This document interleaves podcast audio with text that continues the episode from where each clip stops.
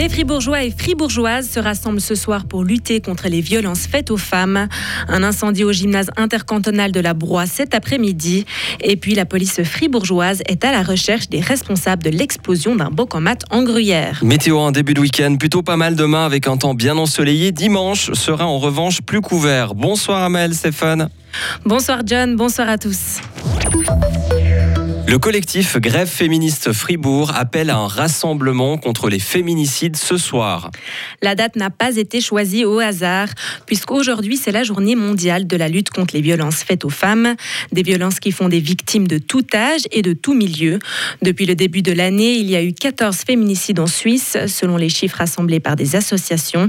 Il faut que ça change pour Camille Abetz, membre du collectif Grève féministe Fribourg. Il n'y a pas de statistiques officielles qui existent, c'est des associations qui, qui recense tout ça, ça, demande vraiment un travail monstrueux. Du coup, à notre sens, les chiffres sont vraiment aussi sous-estimés euh, par rapport à la réalité parce qu'il y, a plein de ces féminicides qui ne sont pas recensés.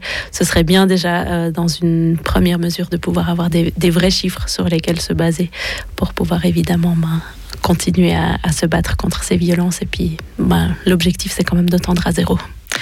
Alors que le collectif Grève féministe se rassemble à Fribourg ce soir à 19h, une autre association de défense des droits des femmes, le Zonta Club, a mené tout à l'heure une autre action. Des chaussures oranges qui correspondent aux victimes des féminicides ont été placées sur la butte de la place Georges Piton. L'installation restera pendant deux semaines. Les élèves du gymnase intercantonal de la Broye n'ont pas eu de cours cet après-midi. Ils ont été renvoyés chez eux à après un début d'incendie. Les secours ont été alertés aux alentours de 13h30 pour un important dégagement de fumée. Très vite, plus de 1000 personnes ont été évacuées. L'origine de l'incendie est encore inconnue. Nouvelle attaque au bancomat dans le canton de Fribourg. Des voleurs se sont pris ce matin au distributeur à billets de la banque Raiffeisen à Gumfans en Gruyère. On ne connaît ni l'identité des braqueurs ni le montant qui a été volé. C'est déjà la quatrième attaque au bancomat dans le canton de Fribourg depuis le début de l'année. Mais que fait la police fribourgeoise pour tenter de stopper le phénomène? Son porte-parole, Martial Pugin. On constate effectivement peu d'arrestations. La dernière en date, c'était sur une attaque de bancomat qui avait eu lieu en 2019 ou euh, dans le canton de Fribourg où l'enquête avait perdu permis euh, d'intercepter plusieurs auteurs. Sur les enquêtes de cette année, pour l'instant, euh, il n'y a pas d'interpellation d'auteurs. Ce qui est complexe dans ces attaques de bancomat, c'est qu'on a bien souvent affaire à une criminalité hors frontières. Les malfrats viennent de l'étranger, ça on le sait.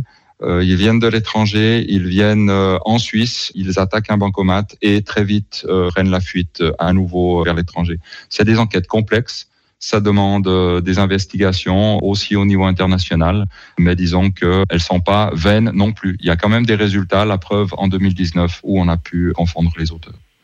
La police fribourgeoise lance un appel à témoins.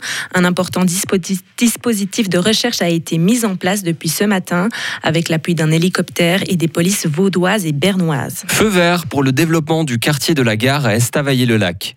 La préfecture de la Broye vient de délivrer le permis de construire pour la première étape des travaux.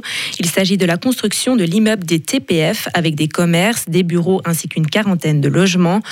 Les travaux sont estimés à 35 millions de francs et devraient être terminés en 2024. Les jeunes voix qui habitent près de l'aéroport peuvent se réjouir. Une nouvelle limite de bruit a été fixée. Elle concerne notamment les vols prévus avant 22 heures, mais qui décollent avec du retard. Les compagnies auront le droit à trois départs par semaine à cet horaire-là. Une fois ces quotas épuisés, elles devront payer une taxe très dissuasive. La mesure devrait diminuer les nuisances sonores pendant la nuit. La moitié des habitants de Kiev sont toujours privés d'électricité. Malgré les efforts déployés par les ingénieurs ukrainiens, la situation ne semble pas s'arranger. Il y a deux jours, des frappes russes ont une nouvelle fois visé des infrastructures essentielles. Cette stratégie de Moscou qui consiste à bombarder les installations énergétiques a été qualifiée de crime contre l'humanité par le président ukrainien. En Coupe du Monde, les Pays-Bas affrontent en ce moment l'Équateur. Le score est de 1 à 0 pour l'instant. Ce soir, place au match Angleterre-États-Unis à 20h. Un peu plus tôt dans la journée, l'Iran a battu le Pays de Galles 2 à 0 et le Sénégal a vaincu le Qatar 3 à 1. Et enfin, on a appris cet après-midi que Neymar ne jouera pas lundi lors de la rencontre entre le Brésil et la Suisse. Il souffre d'une entorse à la cheville droite, mais il pourrait être rétabli lors d'une éventuelle huitième de finale. Retrouvez toute l'info sur frappe et frappe.ch.